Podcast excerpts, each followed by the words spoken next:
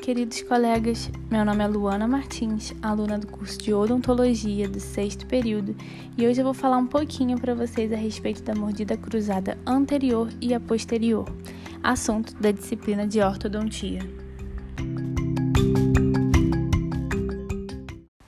Em nossa boca, na oclusão normal, o ideal é termos a maxila com dimensões verticais maiores que a mandíbula para que a gente tenha um encaixe dos arcos dentários, como se fosse, por exemplo, uma caixa e a sua tampa.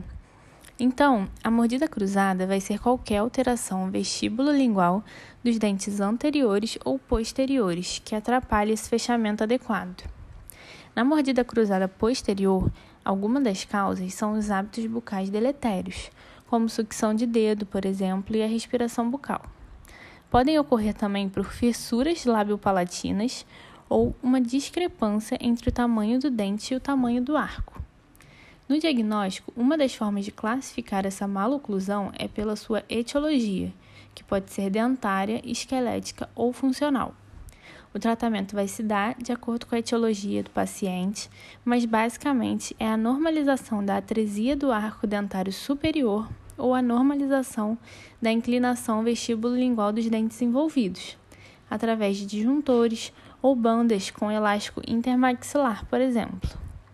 Já na mordida cruzada anterior, pode acontecer por uma deficiência de espaço, presença de supranumerários ou até os hábitos deletérios, entre outros. Também poderá ser classificada como de origem dentária, funcional ou esquelética e vai ser tratada também de acordo com a etiologia de cada paciente.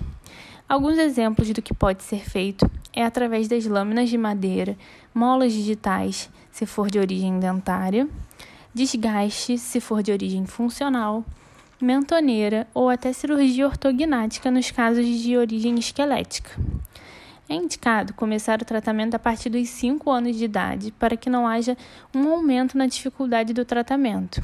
Por isso, a grande importância de um bom diagnóstico.